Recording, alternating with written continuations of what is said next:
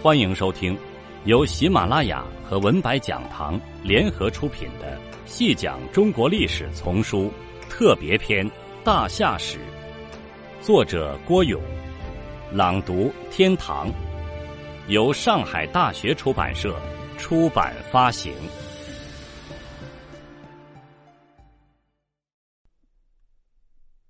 第四十二集，正向西欧的但丁。是中世纪的最后一人，又是近代历史的第一人一样，大禹也是一个一身而两刃烟的人物。他可以说是中国原始社会的最后一人，同时他又是新的阶级社会的第一人。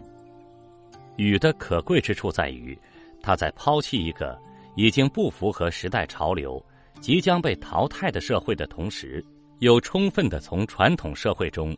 吮吸了多少万年传承下来的丰富的思想养料，这样，作为一个新历史时期打头阵的领军人物，他的血管里流淌着的仍然是人们所熟悉的列祖列宗的血，音容笑貌酷似乃祖，精神气质亦如圣贤，而他所作所为，又是在悄无声息的埋葬一个旧世界，打造一个新世界。他在传统社会中是道德的楷模。帝舜时就提倡令民皆则禹，则禹就是以禹为榜样，让大家都学习大禹精神，这是对的。他在新生的私有制社会中是个勇敢的先行者，他不怕别人说三道四，把君位传给了自己的儿子。禹，他的一生业绩本身。就为何谓批判的继承写下了最好的注脚。春秋战国时期的那些文化大家是读懂了大禹的，虽然个人所取的视角并不相同，认识上也有很大的差异，但对他的赞誉可说是众口一词。孔子是禹的精神膜拜者，《论语泰伯有：“禹，吾无见然矣。”非饮食而至孝乎鬼神，恶衣服而至美乎福冕，卑公事而尽力乎沟序，与吾无见然矣。可以想见，孔子是带着十分激越的心情说这番话的。他赞许禹的刻苦耐劳、大公无私。他所说的“无见然矣”，相当于说这样的人，我没有任何可挑剔的了。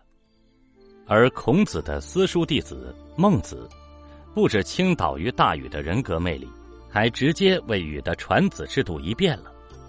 文献记载他是这样说的：“万章问曰：‘人有言，至于禹而德衰，不传于贤而传于子，有诸？’孟子曰：‘否，不然也。天与贤，则与贤；天与子，则与子。’”昔者舜见禹于天，时有七年，舜崩。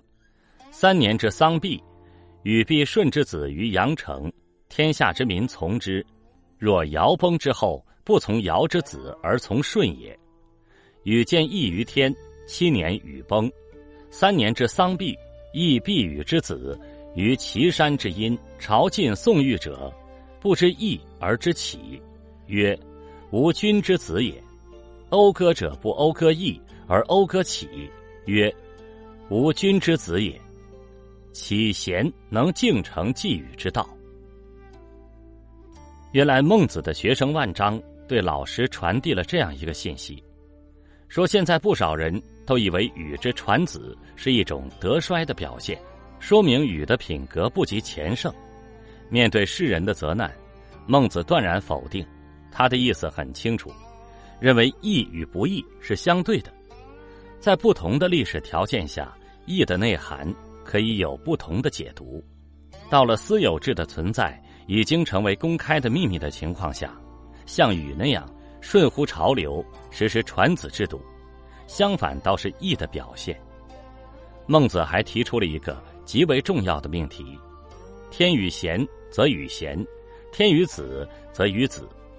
这就等于公然承认了传子制度的合理性，是符合历史发展潮流的。而孟子在这里又把天解释为天下之民，与传子是天下之民从之的光明正大的事，没有什么不正当的。孟子维护了大禹的圣人形象。墨子则俨然以禹的继承者自命。昔之圣王与汤文武，兼爱天下之百姓，率以尊天事鬼，其利人多，故天福之，使立为天子。认为自己立主兼爱，其源盖出于其利人多的大禹。墨子的巨子们从穿衣、吃饭、行事，全都以大禹为榜样，他们是大禹精神的最忠诚信徒。及各家思想之大成的吕不韦，一般不轻易赞誉人，可是，一提及大禹时，却佩服得五体投地。他着重赞颂了禹的礼贤下士之风。他写道：“昔者禹一沐而三濯发，一食而三起，以礼有道之士，通乎己之不足也。通乎己之不足，则不与物争矣。”禹那样看重有道之士。无怪乎他治水时总是有那么多人帮他了。连历来甘心于寂寞人生的庄子也出来凑热闹，盛赞禹的品格和道德精神。他赞扬禹之因洪水的伟业，在当时极其困难的条件下，大禹能通四夷九州，把治水的范围推向天下，这是极不容易的事。他认为，禹治名川三百。支川三千，小者无数，而且禹亲自操沱泗而久杂天下之川，穆甚禹治疾风，治万国，结果成了个走路不便的跛子。即便那样，他还是奔走在治水大道上。庄子的结论是：禹大圣也。他对禹的总体评价是：禹是个非同寻常的大圣。他的作为影响了天下大事，这个评解出自孤高自傲的庄子之口，实属难能可贵。我们列举诸子对于“众口”一词的表彰，是想破译一个千古的秘密。为新时代的诞生冲锋陷阵的前驱人物，一般都会被世人所诟骂，而禹却是个特例，他是被保守派人士。和激进派人士都认同的人，在他的身上，熠熠闪光的是那种普世的价值观。只有赢得普世价值观的人，才能赢得普世的认同。禹没有因为要抛弃一个旧世界而抛弃旧世界的一切，他牢牢的把握了传统的普世的价值精神、大公精神、无私精神、利他精神、民生精神。使他真正成为民众心目中的大圣。既然禹是这样的一个人，人们就不会去怀疑和反对他的事业了。大禹的这种普世精神一直延续到他的晚年，排除了在不少先驱人物身上存在的晚节不忠的现象。大禹的晚年是夕阳无限好的光辉灿烂的晚年，十三年的治水。摧残了他的身体健康，被阳光灼伤了的、变得暗红色的皮肤时常发生溃烂。他的背脊是永远的直不起来了，他的腿关节出了问题，走起路来永远是一瘸一瘸的。人们笑称为“雨步”。他瘦弱，但精神还好。事关民生的九州大事，禹从来不肯搁置到第二天去办。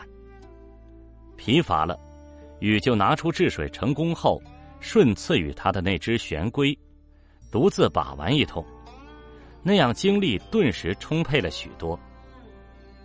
五载一巡狩，禹尊之，这是禹晚年生活的写照。那时他已年过六旬，身体更加病弱，可是他的脑子仍旧很管用。他记得很清楚，这一年应该是他巡视九州。和大祭天地的年份，他要他的部属为他早做准备。部属感到很为难，都病成那个样子了，还出去巡狩？他的回答响亮而明确：五载一巡狩，这是皇帝开始定下的规矩，不能因我而废了规矩。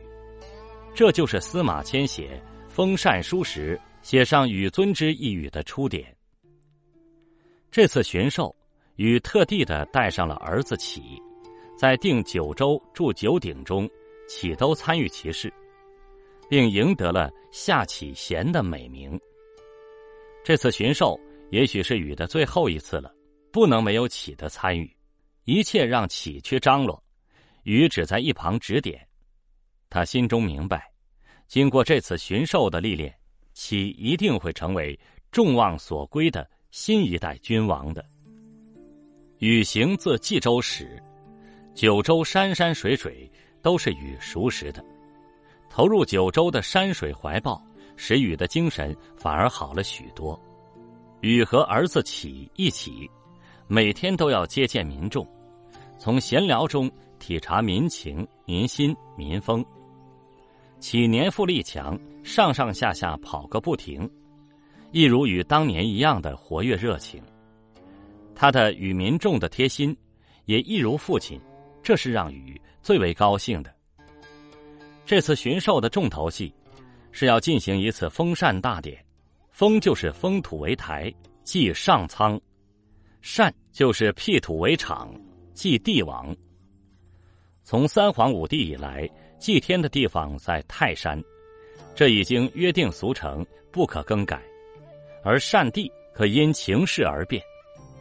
在封泰山之后，禹问启：“你看善地放在何处为妥？”岂不假思索地说：“会稽是父亲治水的最后一站，又曾是会合诸侯的处所，把善地放在会稽吧。”禹笑了，满意的说。你说的正是我想的，就把善地放在会稽这块风水宝地吧。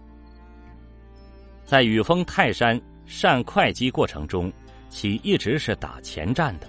忙完了泰山之际，其马上奔赴会稽山。等大禹一行来到会稽山时，其已经在会稽山顶辟出了一块三丈见方的平坦的祭地，香烛等也一应俱全。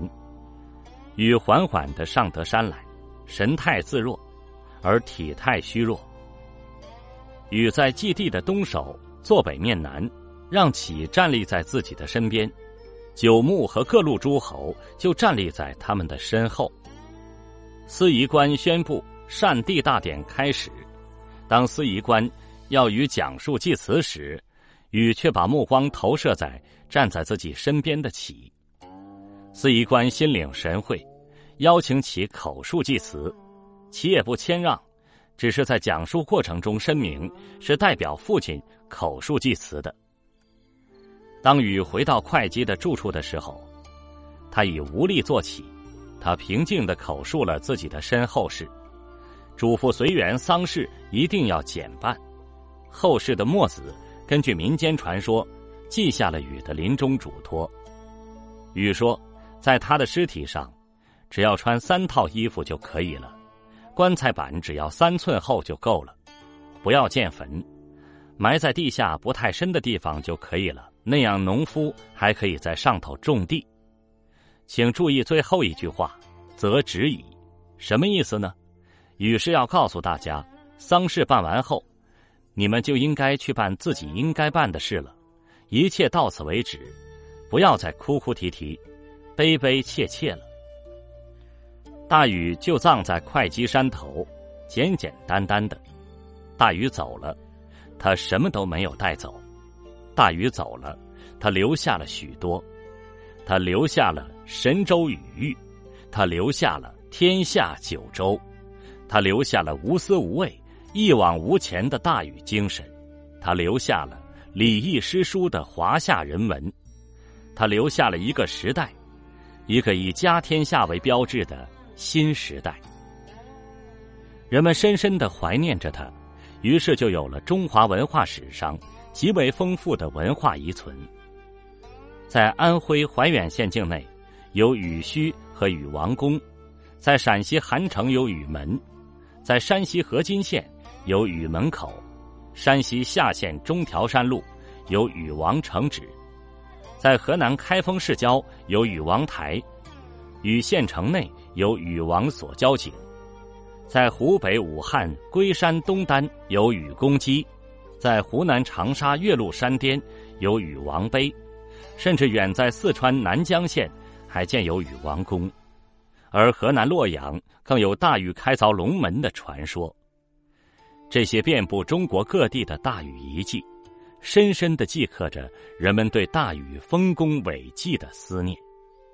大禹是中国古代最受人们崇敬的伟人之一。